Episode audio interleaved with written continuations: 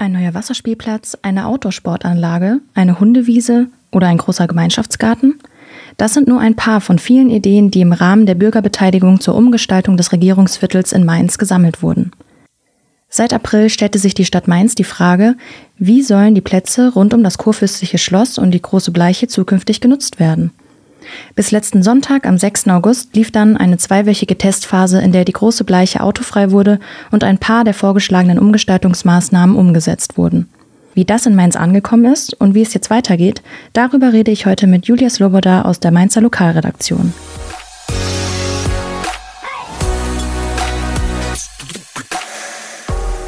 Und damit hallo und herzlich willkommen zu einer ganz besonderen Folge der Bubblebox.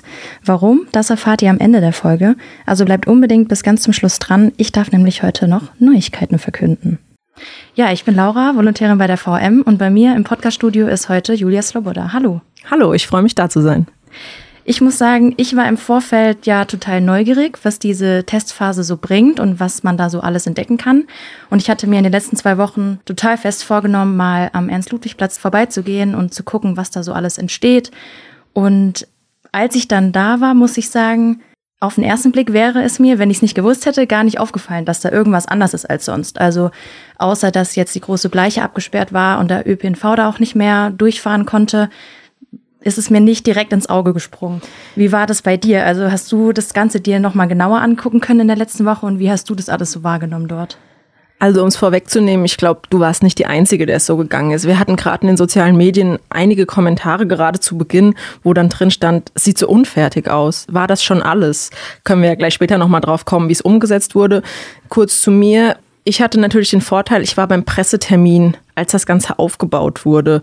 Das war damals halt auch ein super schöner Tag, die Sonne hat geschienen, da konnte man sich das alles irgendwie ganz gut vorstellen. Ne, da wurde gerade der Rollrasen verlegt auf dem Parkplatzschloss, dann diese Holzspäne da ausgeschüttet.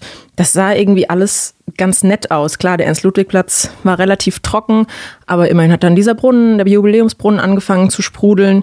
Deswegen, als es vorgestellt wurde, habe ich noch so gedacht, ja, wenn jetzt einige Leute hierher kommen, könnte das eigentlich ganz nett werden. Nur das ist halt leider nicht passiert.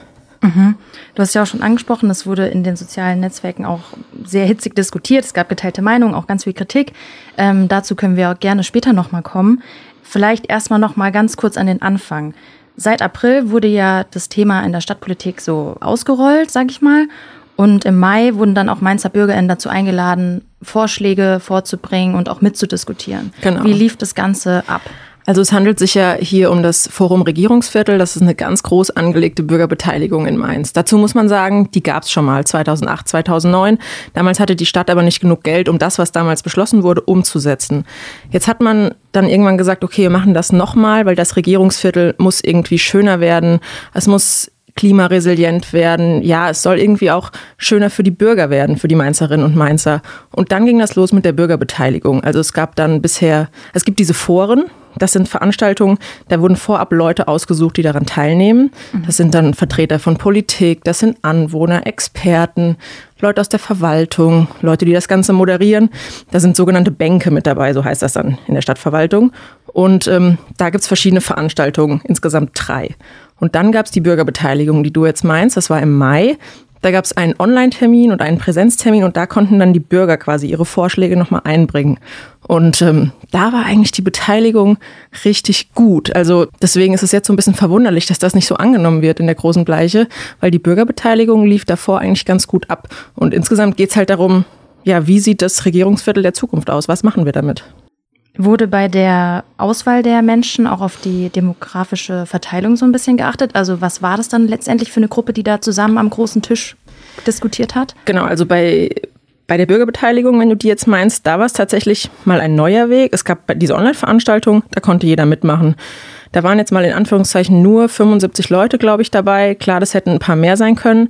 Und dann gab es aber die Präsenzveranstaltung, da wurden vorab die Leute angeschrieben. Also ich glaube, das war irgendwie die Quote. Jeder tausendste Mainzer wurde angeschrieben, ob er mitmachen möchte. Und am Ende kamen tatsächlich 200 Stück. Und mhm. ähm, da war halt das das Außergewöhnliche für Mainz, da waren plötzlich Leute dabei, die wahrscheinlich vorher noch nie bei irgendeiner Bürgerbeteiligung mitgemacht haben. Weil es ist ja schon so, das merken wir ja auch in der Redaktion, in Mainz gibt es viele Bürgerbeteiligungen zu unterschiedlichen Themen. Und ähm, man sieht schon immer wieder dieselben Nasen, jetzt mal blöd gesagt.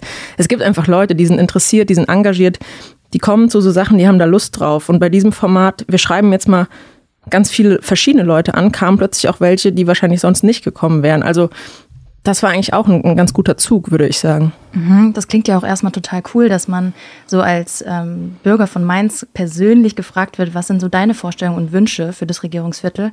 Weiß man denn, wie das angekommen ist? Also waren die Leute da begeistert dabei bei der Diskussion oder gab es da auch viel Debatte und äh, Meinungsverschiedenheiten? Also ich glaube, es ist schon sehr gut angekommen. Was ich so von Seiten der Verwaltung gehört habe, klar, das ist immer nur die eine Seite, dass die Leute zum Teil auch irgendwie stolz gewesen sind, dass sie da ausgewählt wurden, dass sie da dabei sein durften.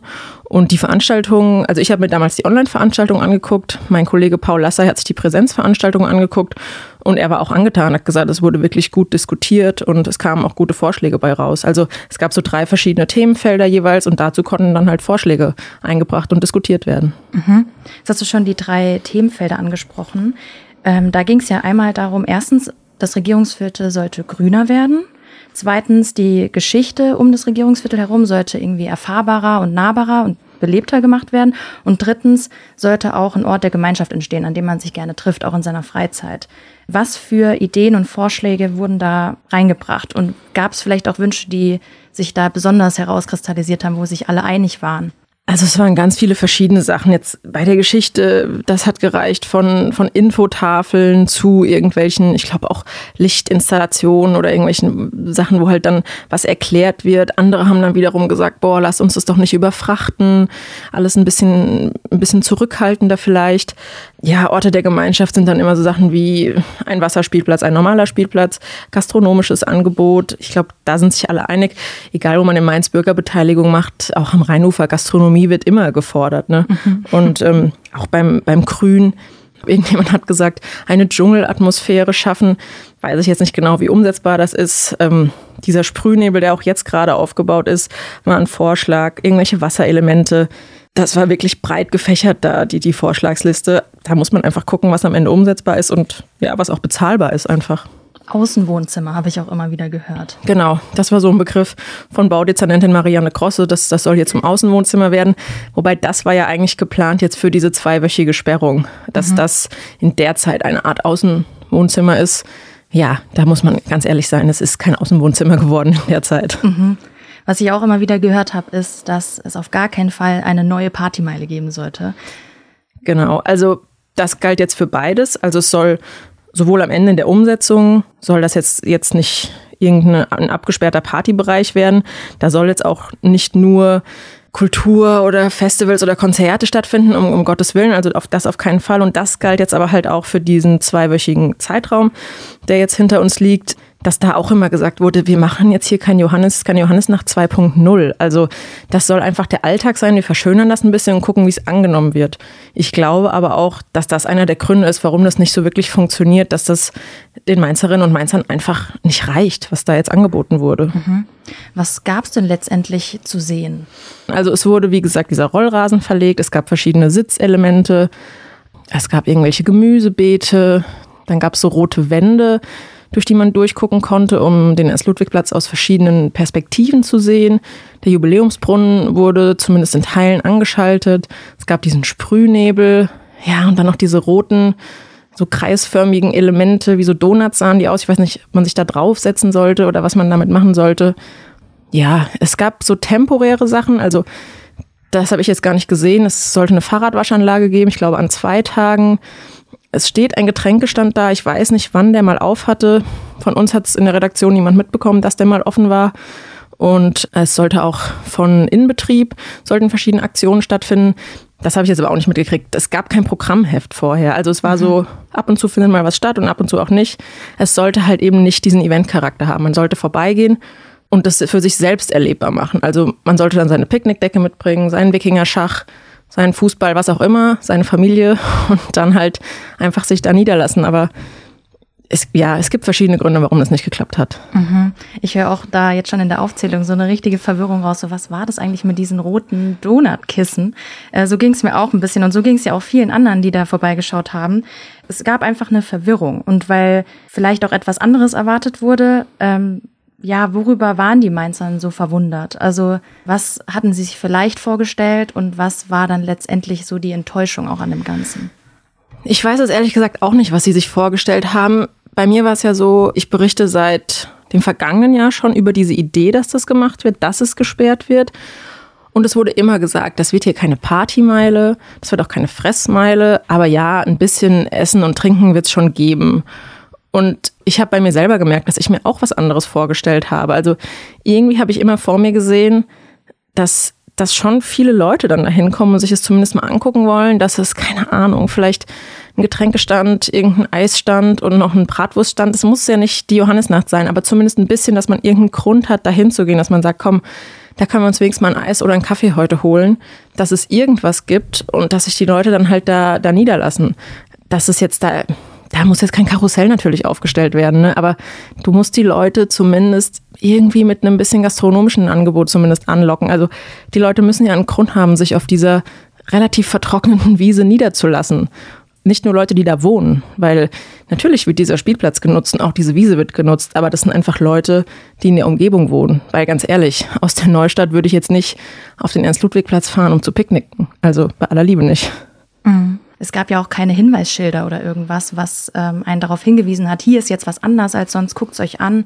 Es war wenig einladend und es waren auch wenige Menschen da. Gab es denn auch Leute, die das total cool fanden, die Maßnahmen? Also konnte man da auch positive Kritik raushören? Also ich habe bisher keinen persönlich gesprochen, ehrlich gesagt. Klar, es gibt in den sozialen Netzwerken immer mal wieder jemanden, der dann sagt, zumindest auch am Anfang haben die Leute gesagt, jetzt wartet doch erstmal ab, schaut euch doch erstmal an. Also ich sag mal so, wer da jetzt irgendwie sich bei schönem Wetter, was wir ja auch in den letzten Wochen dann einfach nicht so sehr hatten, muss man ja auch dazu ja, sagen, das kam ja mit dazu, mal auf diesen Rollrasen gesetzt hat und die Kinder haben ein bisschen gespielt, das war dann vielleicht schon mal ein netter Nachmittag, aber die Leute habe ich jetzt bisher nicht getroffen, einfach ein paar wird es mit Sicherheit gegeben haben, die das auch ganz nett fanden. Vielleicht auch gerade Leute, die da in der Gegend wohnen. Das kann ja schon sein. Welche Faktoren spielen da vielleicht noch rein, dass, das, dass diese Testphase irgendwie so ein bisschen nicht gut angenommen oder ein bisschen auch schief gegangen ist? Also ich glaube, es gibt verschiedene Gründe. Jetzt mal blöd gesagt, klar, für das Wetter kann die Stadtverwaltung nichts. Aber das Wetter war für Ende Juli, Anfang August echt schlecht, jetzt zuletzt. Und die Leute waren nicht viel draußen. Das Rheinufer war natürlich auch weniger besucht als normalerweise im Sommer. Das, das sei jetzt mal dahingestellt, wie die ganze Sache abgelaufen wäre, wenn es jetzt 25 Grad und Sonnenschein die ganze Zeit gewesen wäre. Aber klar, man kann sich jetzt auch nicht dahinter verstecken und sagen, ja, das Wetter war schlecht, ähm, nur deswegen ist es in die Hose gegangen. Ich bin nicht sicher, ob der Zeitpunkt eine Rolle gespielt hat. Das war zu Beginn der Sommerferien. Es kann schon sein, dass gerade Familien mit, mit Kita-Kindern, mit Schulkindern einfach im Urlaub waren oder nicht da waren. Mhm. Andererseits könnte man natürlich sagen, die, die daheim geblieben sind, für die wäre es natürlich eigentlich was Cooles gewesen, da hinzugehen. Wir hatten gleichzeitig den Rheinfrühling, zumindest am, am Anfang. Das heißt, am Rhein war ja eigentlich schon Laufkundschaft. Irgendwie hätte man es schaffen müssen, die auch mal vielleicht ein paar Meter abseits, dass man sagt, hier Leute, wenn ihr genug vom Trubel habt, dann äh, setzt euch doch mal kurz auf den Ernst-Ludwig-Platz, schnauft mal durch. Hier gibt's auch Kaffee, Eis, was auch immer. Bin ich wieder bei der Gastronomie. Ich glaube, ein Grund sind die ja die fehlenden Anwohner im Regierungsviertel. Weil wir hatten es ja in der Neustadt, da waren die Adam-Karillon-Straße und die Leibnizstraße gesperrt in Teilen. Und da kamen dann die Anwohner, haben dann da Abend gegessen, haben nachmittags irgendwas gemacht. Die haben halt diesen Raum für sich genutzt, diesen neuen. Und das gab es jetzt da im Regierungsviertel nicht, auch einfach, weil es da nicht so viele Anwohner gibt. Die Leute arbeiten dort, ne? Und ähm, ja, ich glaube, deswegen von, von den Anwohnern ist es halt nochmal schwieriger. Ja, was du schon gesagt hast, die die Kommunikation, also dass gar nicht so wirklich darauf aufmerksam gemacht wurde. Ich habe jetzt auch in der Stadt nicht irgendwo Plakate gesehen oder so. Ich weiß nicht, ob du welche gesehen hast. Nein, ich auch nicht. Ja, also man musste schon wirklich vorbeikommen. Und dann frage ich mich aber, wer kommt da einfach so vorbei? Klar, mhm. Leute, die irgendwie zwischen Altstadt und Neustadt sich bewegen. Aber da gibt's auch andere Routen. Also da ist nicht die Standardroute da über den Parkplatz vorm Gericht und dann den Ernst-Ludwig-Platz ja, deswegen, man hätte, glaube ich, noch mehr darauf aufmerksam machen müssen. Wir haben in der Berichterstattung, na klar, haben wir darauf aufmerksam gemacht, aber das, das reicht am Ende vielleicht nicht. Die Stadt hat auf ihrer Instagram-Seite darauf aufmerksam gemacht, aber das reicht vielleicht am Ende nicht. Ne? Und natürlich auch die, die Umsetzung irgendwo. Also, wie du sagst, selbst wenn man vorbeiläuft, man merkt ja am Anfang gar nicht, dass hier irgendwas anders ist. Also man hat am Anfang gar nicht diesen Eyecatcher, dass man sagt, oh, ich muss mich jetzt mal hier hinsetzen, ich muss mir jetzt mal diesen Platz angucken, was ist denn hier los? Die Altmainzer haben sich vielleicht gewundert, dass der Jubiläumsbrunnen an ist. Die sind dann mal stehen geblieben. Aber das war es halt auch schon. Und äh, ja, also ich glaube, es gibt viele, viele Faktoren, die dazu geführt haben, dass das einfach nicht angenommen wurde. Das Auffälligste war ja, dass die große Bleiche gesperrt war und autofrei war, wurde für diesen Zeitraum. Ähm, die große Bleiche ist ja eine große Durchgangsstraße zum Rheinufer.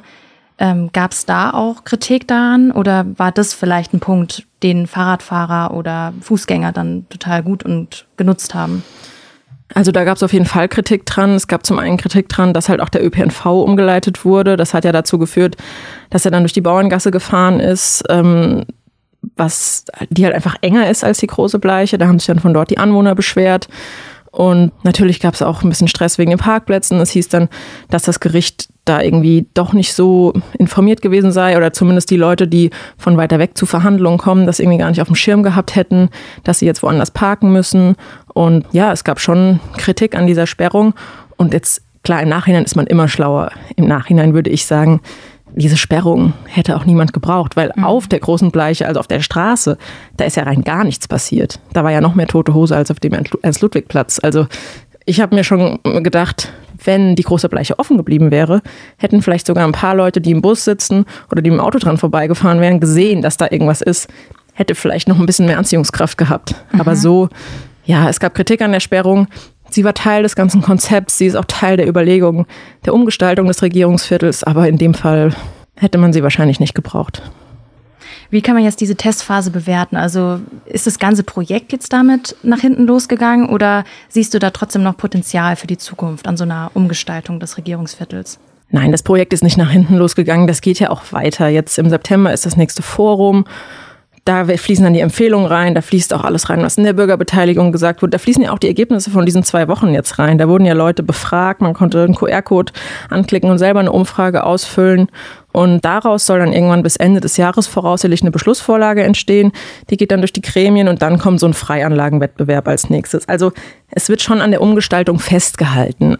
Wir haben in der Redaktion tatsächlich auch schon darüber diskutiert und es gab auch die ein oder andere Meinung, die gesagt hat, vielleicht will der Mainzer auch gar nicht, dass sein Regierungsviertel umgestaltet wird. Vielleicht will er, dass alles so bleibt, wie es ist. Das glaube ich jetzt wiederum nicht, weil es sieht einfach nicht schön aus, so wie es gerade ist. Es ist ein Riesenplatz, mit dem man wirklich irgendwie was, was Schönes auch machen könnte. Deswegen, es wird an dem Projekt festgehalten werden. Aber ich finde, man sollte schon sagen, diese Art, dieses, ich habe es immer Bürgerbeteiligung zum Anfassen genannt, das ist jetzt so nicht aufgegangen, wie man sich äh, gewünscht hat. Und da muss man auf jeden Fall seine Lehren draus ziehen für die Zukunft, finde ich, weil so billig wird das Ganze ja auch nicht gewesen sein am Ende. Also diese zwei Wochen, ja, ein paar Maßnahmen hat man ja schon ergriffen und ich weiß nicht, da den Rollrasen verlegen, irgendwelche Beete hinkarren, das war ja schon auch mit Aufwand verbunden und mit Kosten. Und das sollte man schon, finde ich, kritisch bewerten, auch innerhalb der Verwaltung und dann auch Schlüsse daraus ziehen, ob man so eine Form der Bürgerbeteiligung nochmal macht oder ob, wenn man sie macht, ob man sie halt dann anders bewerben muss. Okay, Julia, vielen Dank, dass du heute bei mir warst. Sehr gern. Für deine Einschätzung und das gute Fazit. Und ich hatte euch ja jetzt noch versprochen aufzulösen, warum diese Folge der Bubblebox eine ganz besondere ist. Und zwar hatte ich heute die Ehre, die allerletzte Bubblebox-Folge für euch aufzunehmen. Das ist aber kein Grund, jetzt traurig zu sein, denn dafür kann ich auch schöne Neuigkeiten verkünden. Ab Oktober startet ein neues VRM-Podcast-Projekt mit uns Volos. Das wird zwar ein bisschen anders, aber ihr dürft gespannt sein, mit welchen Themen wir uns da beschäftigen. Schaut also unbedingt auf unseren Nachrichtenportalen vorbei, damit ihr up-to-date bleibt, wann und wie es hier weitergeht. Vielen Dank, dass ihr so treu bei 117 Bubblebox-Folgen eingeschaltet habt. Wenn euch die Folge gefallen hat, bewertet und teilt den Podcast sehr gerne. Bei Fragen oder Themenvorschlägen könnt ihr uns weiterhin an audio.vrm.de schreiben und wir hören uns dann im Herbst in unserem neuen Format wieder. Seid gespannt und genießt den Sommer. Bis dahin, tschüss.